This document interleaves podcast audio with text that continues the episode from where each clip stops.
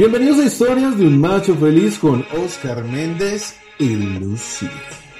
Entrevistas, historias, reportajes, herramientas y claves para hombres que entrenan sus emociones y se ponen los pantalones para ser machos de verdad. Bienvenidos. Bienvenidos, machos, a este podcast de construcción de masculinidades sanas. ¿Nos extrañaron? Si les hicimos falta. A los que nos extrañaron y les hicimos falta, no olviden tocar esa campanita que está ahí y darle suscribirme para que no se hubieran perdido el podcast de la semana pasada, si hubieran estado inscritos, les hubiera llegado la notificación. Así que suscríbase. Muchas gracias eh, a todos por la, la espera y los mensajes de ánimo. Ahora tenemos un podcast muy especial el día de hoy, porque les hemos anunciado eh, en casi todos nuestros podcasts y hemos referido a una señora muy aseñorada, eh, de cabello blanco, y hemos mencionado que es nuestra maestra de psicogenealogía. Y hoy, Historias de un Macho Feliz, tiene el honor, el máximo honor de presentarles a Gloria Sierra Uribe, nuestra maestra en psicogenealogía, psicóloga, escritora de más de 12 obras, quien nos va a contar hoy sobre un texto espectacular que se llama Amores que matan, amores que sanan, de psicópatas y esclavos emocionales al amor en plenitud. Doctora Gloria, bienvenida. Ay, Osquitar, pues qué alegría, el honor es para mí estar con ustedes tres eh, que amo tanto a ti, a Juan y Angelita, mis colegas, mis amigos, mis cómplices, pues estoy aquí para compartir este hermoso sueño, esta hermosa obra que pues tiene mucho que ver también con el proceso que hemos construido juntos desde la Escuela de Psicogenealogía en Evolución Colombia. Muchas gracias, Michurra, y le damos la bienvenida a nuestra amada Lucy. Hola, Lucy. Hola, hola, hola a todos nuestros machos, a todas hombres y mujeres que todos los miércoles están ahí pendientes de nosotros. Y como lo decía Oscar, sí, de nuestra maestra. Siempre nos referimos de nuestra maestra, de nuestra amiga, y, y hemos hablado mucho de sus obras. Eh, creo que en todos los podcasts siempre hay algo que, como dice nuestra maestra, como dice nuestra maestra, bueno, Hoy en vivo y en directo para todos ustedes está nuestra maestra con nosotros con este tema maravilloso que creo que todos van a amar. Y creo que si van a amar este podcast, van a ir directo a decir, yo también quiero el libro, porque realmente aquí es un abrebocas a lo que es esta maravillosa obra. Juan, qué gusto tenerte. ¿Cómo estás? Hola, Lucy, Osquitar, Florita. Eh, Osquitar decía maestra de psicogenealogía, nuestra gran maestra, pero también sé que es un sentimiento de los tres que es nuestra maestra de vida también. Eh, y estamos súper complacidos de, de, tenerte con nosotros siempre, además que, que, eres nuestra cómplice de sueños. Y yo quiero simplemente enmarcar, Osquitar decía como autora de más de 12 libros, pero quiero decir que del libro que nos vas a hablar hoy o del tema que nos vas a hablar hoy, es como la, la trilogía. Si nos amamos, amémonos bien. La UCI, Unidad de Cuidados Intensivos para el Amor, que fue su segundo libro, y ahora el tercero que nos regala de Amores que Matan, Amores que Sanan. Entonces, de verdad, bienvenida, Glorita. Gracias, mi Juan. Y bueno, esta es una obra que tiene eh, historia y pues muy, muy, en una, en una perspectiva muy sucinta, les quiero compartir que eh, pues yo tengo como dos grandes pasiones en la escritura y una es el duelo, pues porque partí, inclusive partí de eh, ser escritora a partir de un duelo de la muerte de mi hermano hace 25 años y sobre duelo, pues hay cinco obras eh, que muy rápidamente les digo para vivir los duelos, que fue la obra que hice en honor a mi hermano para poder poner eh, en, escritura lo que estaba sintiendo, que no podía ponerlo de otra forma. Después nos preguntaba mucho eso de duelo con los niños, cómo es. Y bueno, yo no soy psicóloga infantil, pero creo que me uní con la mejor, que es Maribel Rendón Orozco, para compartir esas, estas reflexiones de cómo acompañar a los niños en duelo, que es de la mano con los niños, acompañamiento integral a los niños en duelo. Y después, por mi trabajo, por mi quehacer, yo trabajé muchos años en medicina legal y era la psicóloga de referencia para suicidio en Bogotá. Y eso me llevó a una, a una profunda reflexión sobre este duelo de tan difícil elaboración. Y tuve una necesidad, o sea, usualmente cuando presento este libro les voy a decir lo mismo que digo, eh, y es que es un libro que nunca hubiera querido escribir, ¿sí? Porque es un tema muy doloroso. Es como cómo continúo la vida. Yo inclusive siempre digo que la gente es doliente, pero cuando hay un suicidio es sobreviviente, porque es tan duro el duelo que la gente no vive, sino que sobrevive. Entonces, es un libro que es para todo el mundo, porque también tiene un capítulo de prevención del suicidio, de las señales del suicidio, etcétera. Pero lo que más me gusta del libro que me sacó a mí, me hizo revivir, fue la probabilidad de escribir un cuento que se llama El refugio de los suicidas, que es un cuento de la esperanza y de la vida. Y después, entonces, después de esa trilogía de duelo, eh, pues le hice una propuesta a la editorial de escribir sobre otra que, es que realmente es mi gran pasión, que es el, los vínculos y especialmente los vínculos de pareja por todo el desafío y por todo el reto que eh, significa para los seres humanos tener un vínculo eh, de pareja. Y entonces aparece el primer libro que aparece en el 2008, que es Si nos amamos, amémonos bien. Es un libro que es como una pequeña bitácora cuando uno establece una relación, cómo hacerlo bien. Pero resulta que yo era como muy eh, romántica y pensé que el libro con esa bitácora, eh, pues la gente se iba a amar bien, pero resulta que antes lo que me decían era, Florita, ¿y por qué no escribes uno, ya que eres experta en duelo de si nos separamos, separémonos bien? Y fui creando este libro por mucho tiempo, el decir, nos separamos, separémonos bien, entendiendo todas las dimensiones del duelo en la separación, pero yo que soy una enamorada de la vida y del amor, decía, no, o sea, yo creo que uno por el amor tiene que hacer todo y si uno un día le apostó al amor y en el camino se enredó, pues es posible desenredarlo. Y por eso el libro de la UCI se gestó durante mucho tiempo. O sea, el de separémonos, separémonos bien, no, se gestó la UCI, la unidad de cuidados intensivos para el amor. O sea, cuando la pareja siente que ya no hay más salida, como pasa con la vivencia de la UCI, pues entrar a la UCI del amor puede ser o, un pasaporte para salir muy bien y tener una segunda temporada, o realmente si nos separamos, separémonos bien. Y resulta que estaba, hasta ahí vamos muy bien, eso fue en el 2010, en el agosto del 2018, eh, pero yo ya había tenido un encuentro con Luis Andrés Torres en terapia, una coterapia que hicimos con Juan Martín por el presunto feminicidio de su mamá, y era tan complejo ese duelo, tan complejo, que eh, él mismo no podía entender su mamá, que a todas luces, una mujer tan inteligente, una rectora de un colegio, una mujer que tenía un proyecto pedagógico, que estaba terminando un doctorado en educación, que tenía nietos, que tenía sueños, estaba atrapada en una relación eh, a todas luces tóxica que, y no podía salir de ella. Y para acompañarlo a él, pues sí, un poco también para acompañar a otros consultantes que vivían como esa misma tragedia de estar atrapados, empiezo a estudiar sobre, a profundizar las relaciones tóxicas. Y el primer capítulo, el primer capítulo del libro de, eh, es eso, o sea, es primero el amor, o sea, uno entra a una psicopatía porque, porque se enamora. Y cuando uno se enamora, pues uno, uno no se enamora con un, llevando un texto para saber en la primera cita, a ver si este de pronto tiene rasgos de psicopatía. No, uno no hace eso.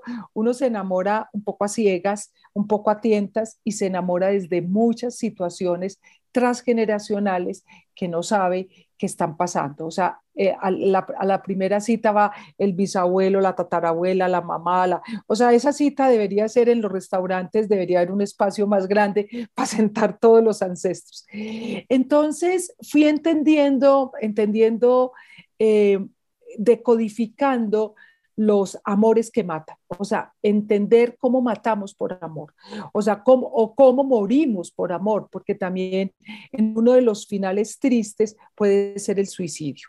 Entonces, eh, el primer capítulo, eh, yo hablo de esa primera fase simbiótica del amor, del niño del amor, que viene desde, desde el libro de Si nos amamos a menos bien, viene esa fase simbiótica, una fase que es muy gratificante en lo afectivo, en lo sexual, en todos los vacíos que tenemos, porque el amor nos resuelve todo, pero esa fase simbiótica hace que uno se aísle y que quede sin una red que cuando la necesita, pues no, uno no sabe cómo, cómo salirse de esa simbiosis. Entonces, eh, ese, ese, primera parte de describir el amor nos va llevando después a entender la relación tóxica. O sea, primero son la, muchas personas eh, han vivido o viven en relaciones tóxicas, donde hay dependencia afectiva, donde hay manipulación, donde hay humillación, donde hay menosprecio, donde hay desvalorización. Y la persona pues no puede salirse porque eh, en la fase del, niño del amor, fue tan gratificante que uno dice, él va a volver a ser el que yo creía. Y pues además en el inconsciente colectivo siempre está esto de la segunda luna de miel, todo va a ser mejor, perdóname, volvamos a iniciar. Y vuelve otra vez como una, otra, otra vez la simbiosis, pero otra vez todo esto que en el libro está descrito, el paso a paso. Por eso para los terapeutas también ese primer capítulo es un elemento diagnóstico, o sea, ¿cómo sé yo que estoy viviendo una relación tóxica. Miren que acabo de hablar con Luis Andrés y él me decía que la hermana de una de las personas víctimas de feminicidio que tiene el libro, le decía, Luis Andrés, nosotros vimos eso, todo lo vimos con mi hermana y no nos dimos cuenta que estaba viviendo en una relación que podía llevarla a un feminicidio, ¿sí? Porque están fácil de diagnosticar, lo que pasa es que es muy fácil de diagnosticar, pero es muy difícil de salir. Entonces, la primera parte es entender las relaciones tóxicas. Ahí se va instalando algo que es muy complejo, que se llama la esclavitud emocional. O sea, uno va, va perdiendo su poder personal y va cediendo todo el poder al otro, al control del otro. ¿Dónde estabas? ¿Con quién estabas? ¿Qué estabas haciendo? ¿Por qué no me dijiste? Muéstrame el celular. Y uno pierde todo el control por la intimidación, por el miedo y también por el miedo a perder. Hay una línea muy sutil y antes de pasar en el primer capítulo, antes de pasar a la psicopatía, yo y por el encuentro con, con, el trabajo que hemos hecho con Osquitar también en el libro que nos convocó por tanto tiempo eh, de, de psicogenealogía al derecho, tomamos mucho café yo quiero decirles que nunca me dejaron pagar, nunca. Yo no sé, después, después me tocó comprar una botella de whisky, pero nunca, era un café, un café. Llegábamos a Juan Valdés de la 93 y ya estaba pago el café. Eh, al principio queríamos la psicogenealogía y el derecho juntarlos y pues nos hubieran dado cinco, cinco vidas y nos hubiéramos terminado. Pero lo que siempre nos preguntamos es por qué la gente no pide ayuda. Y entonces, en esas reflexiones que también hice con Osquitar con relación a las herencias y los legados, aquí eh, también y consultándolo, dije, la gente no pide ayuda porque, y yo escribo ahí como los motivos, la situación, los motivos que hacen que las mujeres y los hombres no pidan ayuda. Por vergüenza los hombres, las mujeres por miedo, por intimidación, por, porque además la vez que pidieron ayuda, todo el mundo le dijo que sí y a los tres días este hombre fue y se le arrodilló y entonces la familia dice, mire, mire usted qué hace, ya usted mira qué hace con la vida. Entonces también hay un cansancio de las personas. Y aparece la psicopatía. La psicopatía es un trastorno del comportamiento. Eh, yo soy súper clara al decir, es necesario el concurso de otros profesionales, especialmente de psiquiatría.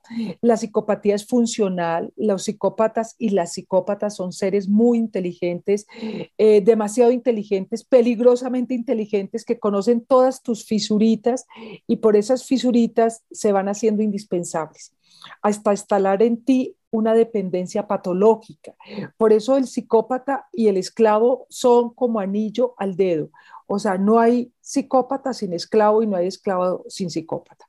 Entonces, la, la psicopatía va teniendo un periodo de este amor exacerbado, del príncipe azul, de todo lo hago, hago todo por tu familia. En el libro, en uno de los testimonios, las hermanas decían, él era el mayordomo de mi hermana. O sea, él se hizo inicialmente el esclavo emocional para después sacar su psicopatía, para entender, para hacerse indispensable, toda la familia lo amaba, todos lo adoraban, porque después nadie va a creerle a la víctima que ese hombre tan maravilloso pueda hacer eso que ella está diciendo. Le dice, usted está mintiendo, ¿usted qué le pasa?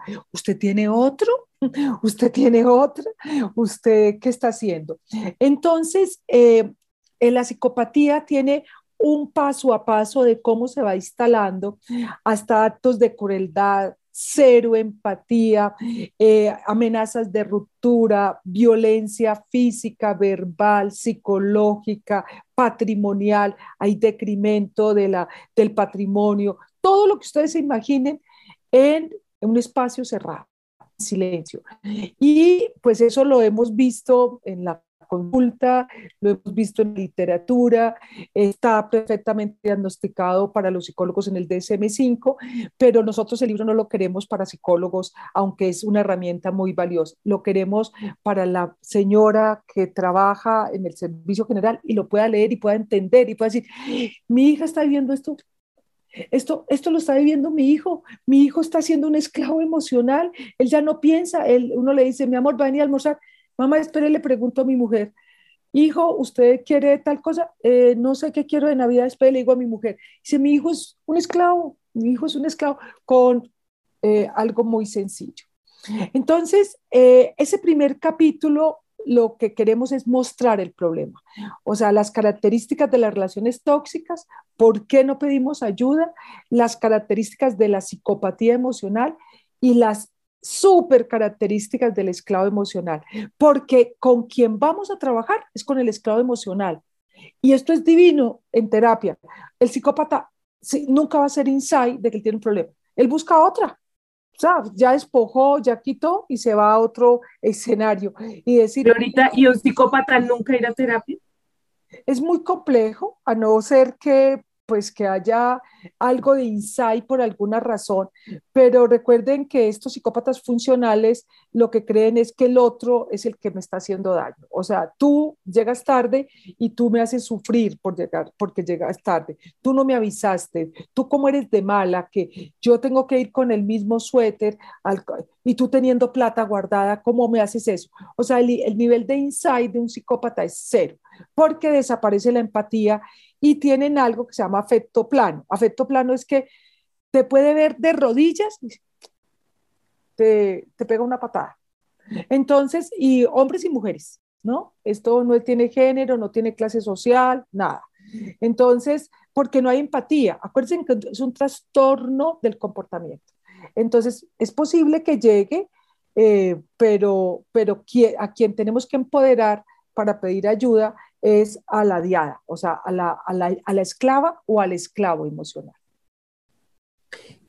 Súper, súper, súper interesante poderlo analizar desde ese contexto, ¿no?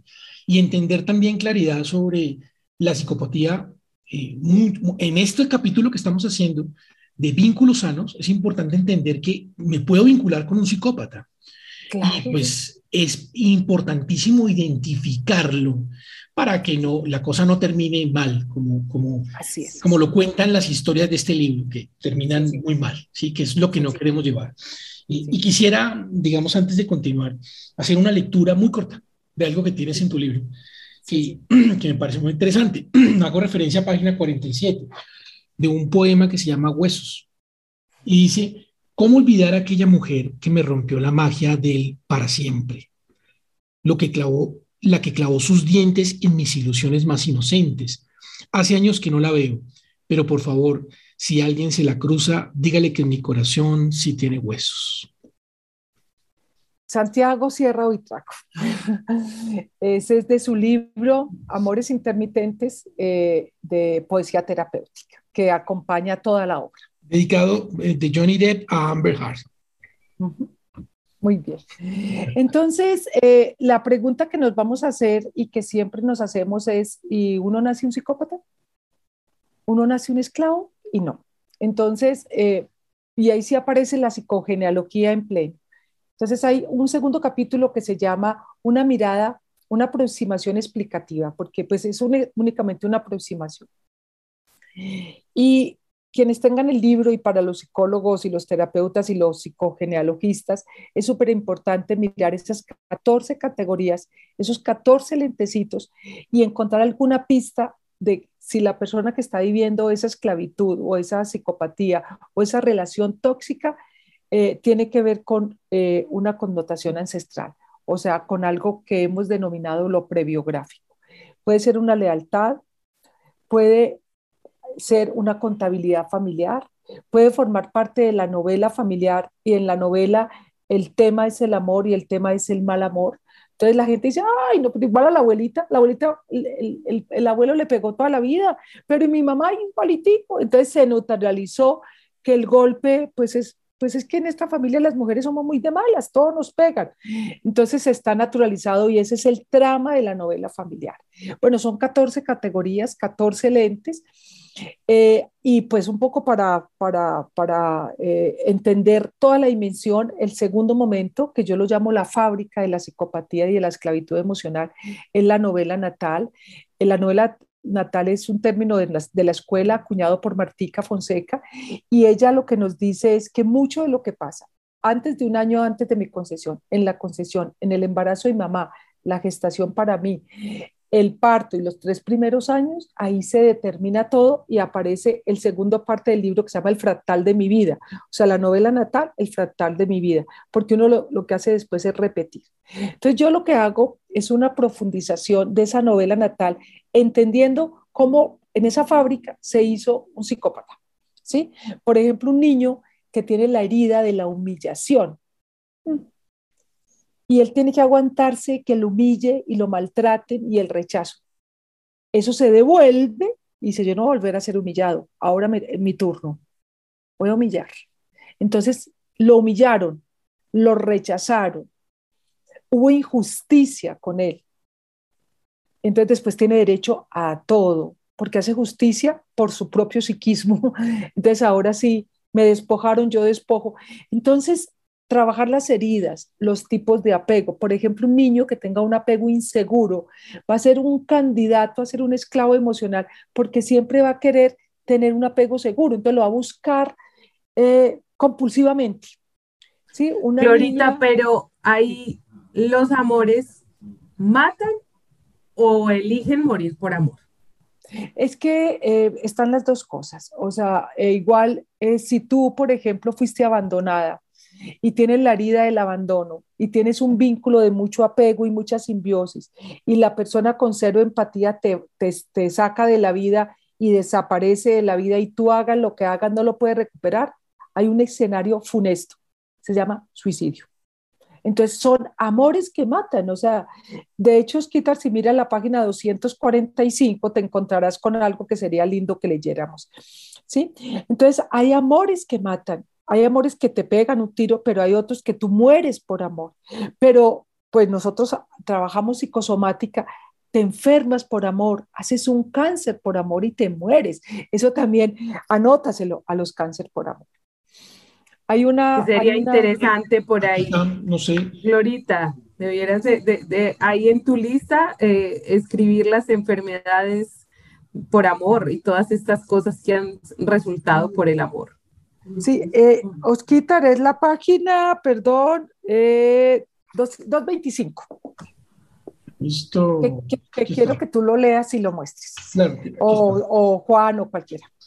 Eso, listo. Eh, ¿Qué dice Osquitar? Hay una silla, es una silla, la imagen, ¿sí? Es una silla, es una silla roja, no sé si alcanzan a verla. Es una silla como de parque, es una silla de un parque.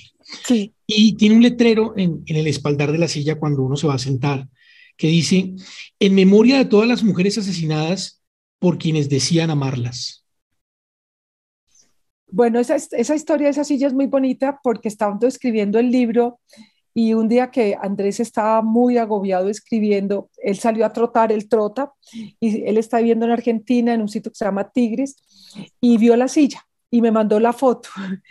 Y yo dije, esta foto es perfecta para el libro. Lo que pasa es que la tomó con el celular y después le tocó ir a tomarla en alta resolución para el libro, pero es eso. O sea, eh, también el argumento es, te mato porque te amo demasiado. Lo que decía esta, eh, lo que les compartía de una mujer que nos decía, eh, a mi hermano lo mató su esposa porque él, ella intuyó que él estaba con otra y le dijo, si no eres para mí, yo te amo tanto que prefiero matarte. Entonces, eso es un argumento de, amor, pero un amor absolutamente patógeno, un amor pues muy, muy, muy salido del contexto de lo que queremos decir y lo que queremos compartirles de esto en, en, los machos y en las nuevas masculinidades y en estas apuestas que tenemos es un amor sano. ¿sí? Esto no tiene nada que ver con un amor sano. Entonces, claro, tenemos esta mirada explicativa desde lo prebiográfico, la novela natal, donde están las, las heridas, los tipos de apego, eh, todo lo que le pasó a la madre, el rechazo, cómo vivió la gestación. O sea, un niño que el papá lo desconoció, el papá le, le quita eh, la posibilidad de un linaje al no darle el apellido, etcétera, pues es un niño que va a tener mucha rabia, mucho odio, y él no se lo va a dar a su papá que nunca lo va a encontrar él lo va a esparcir donde pueda. Y los vínculos son un escenario perfecto para uno sacar toda la basura que tiene, ¿sí? Porque el otro cree en ti, porque hay una primera fase donde tú sientes que el otro va a resolver tu vida, que es la de la simbiosis. Y el tercer, la tercera parte explicativa eh, tiene que ver con lo biográfico, o sea, con mis relaciones, cómo fui construyendo las relaciones, cómo construí mis relaciones desde la adolescencia, mi juventud y pues obviamente la referencia de mi valía. Por eso sugerimos dentro del libro una terapia que se llama eh, Recuperando mi propio valor y mi propia valía, porque eh, y lo vamos a decir, les hago un adelanto, dentro de las relaciones sanas y casi yo podría decir que es uno de los top 10 de la relación sana es que uno se ame. O sea, inclusive yo lo llamo en un micro capítulo que tengo en el tercer capítulo, se llama Si te amas, te amo. O si no, no me interesa. Sí, o sea, o si no, lo mejor es salir corriendo. Si uno está con un ser que no se ama, que no se valoriza, que no se quiere, que no se cuida, pues yo no me puedo hacer cargo de su desvalidez, de su falta de amor propio, no me puedo hacer cargo. O sea, es de Y si me hago cargo, le paso cuenta de cobro. Y si le paso cuenta de cobro, lo maltrato. Entonces, eh, eso tiene un círculo muy, muy, muy patológico en la forma de vincularnos. Entonces, está todo mi historial afectivo. Por eso, cuando hacemos líneas de vida, como instrumento diagnóstico, líneas de vida vinculares, podemos ver las pautas de repetición. Podemos decir, aquí siempre este hombre se vincula así, esta mujer se vincula así y siempre termina así. Casi uno podría decir, la próxima va a pasar lo mismo. ¿sí? Y si entendemos la psicogenealogía, podríamos decir, él está repitiendo, ella está repitiendo hasta que no resuelva lo que hay arriba. Yo, quisiera, sí. quisiera que nosotros pudiéramos entregarles a todas las personas que nos están escuchando que están en un vínculo, que realmente no saben si su vínculo puede llegar a tener algo de psicopatía o no, o, ver estas luces, ¿cómo, ¿cómo poderles entregar eso? Pero, pero quisiera que hiciéramos esa entrega en el próximo episodio, porque el tiempo en televisión es muy costoso, Y, y, se nos ha terminado el tiempo. A todos los que nos han escuchado, agradecerles por estar aquí presentes, decirles, como dice esta persona que tengo aquí a mi lado, no se lo pierdan el próximo podcast eh, va a estar buenísimo porque vamos a darles herramientas de cómo entender si estás en un vínculo, en alguna psicopatía emocional. Y también lo más importante, lo que nos llama a este podcast en construcción de masculinidades sanas y de vínculos sanos, cómo tener un buen vínculo en pareja. No se lo pueden perder. Por favor, Glorita, despídete. Lucy, si quieres decir algo para el cierre, estaría perfecto.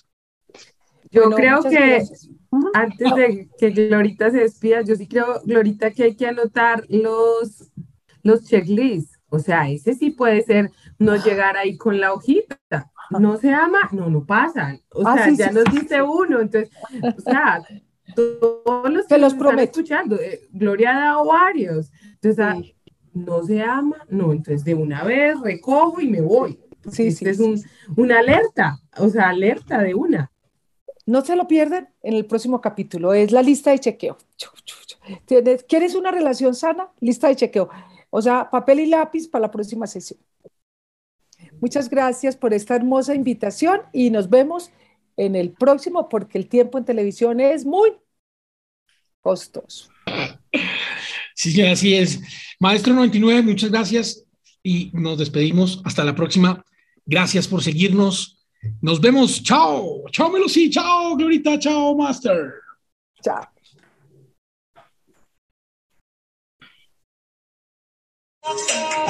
Estas fueron las historias de un macho feliz con Oscar Méndez y Lucía.